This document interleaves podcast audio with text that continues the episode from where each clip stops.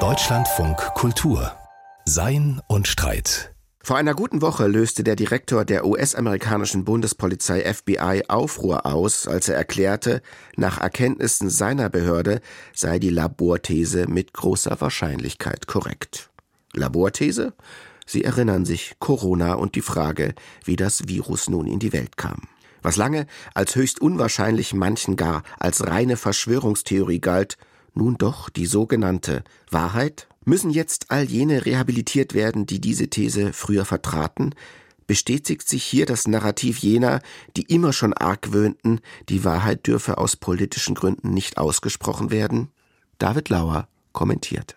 Stellen wir uns vor, dass in einer öffentlich geführten, politisch aufgeladenen Diskussion beinahe alle Teilnehmerinnen sich auf eine bestimmte Position einigen.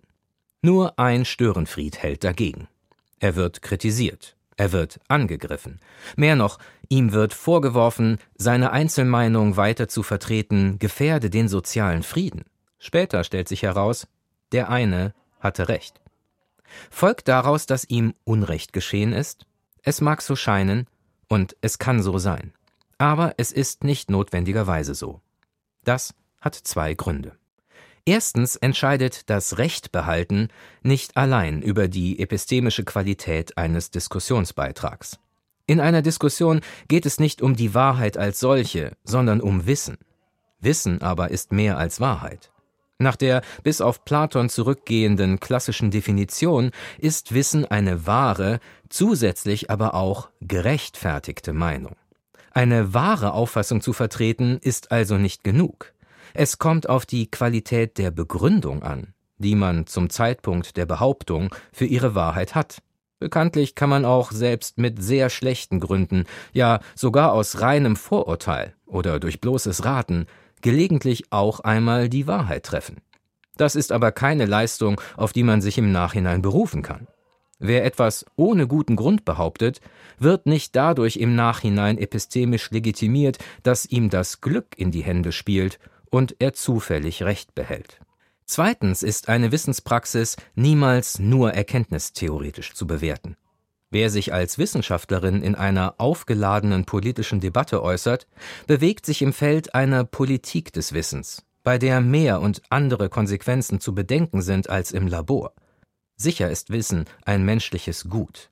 Es ist ein Ziel, nach dem Menschen natürlicherweise streben, wie Aristoteles schrieb. Daraus folgt aber nicht, dass alles, was Menschen tun, um Wissen zu erwerben oder zu verbreiten, gut ist. Der Wert des Wissens muss in jeder robusten Wissenspraxis gegen andere Werte abgewogen werden. Deshalb trägt eine Ethik der Forschung der Einsicht Rechnung, dass es Mittel gibt, Wissen zu erwerben, die in sich moralisch verwerflich sind und nicht durch das zu gewinnende Wissen legitimiert werden können. Menschenexperimente beispielsweise.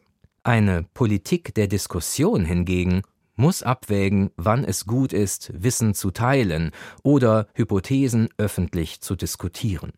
Zu meinen, dass es immer besser ist, zu wissen als nicht zu wissen und es deshalb nicht falsch sein kann, Wissen anderen zugänglich zu machen, greift viel zu kurz.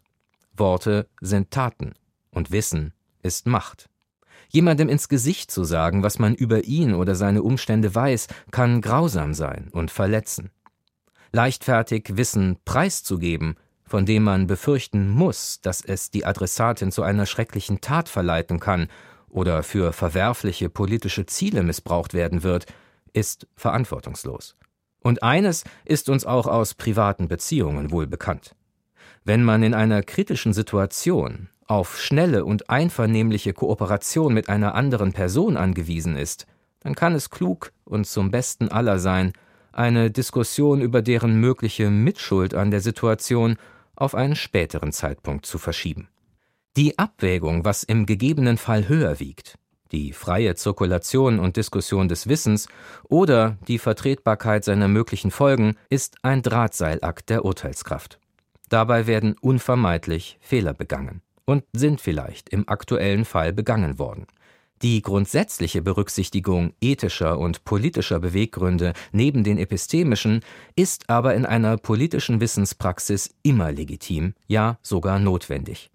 Wer demgegenüber auf der klinischen Reinheit des Wahrheitsstrebens beharrt, wird der Komplexität dieser Praxis nicht gerecht. Ein Kommentar von David Lauer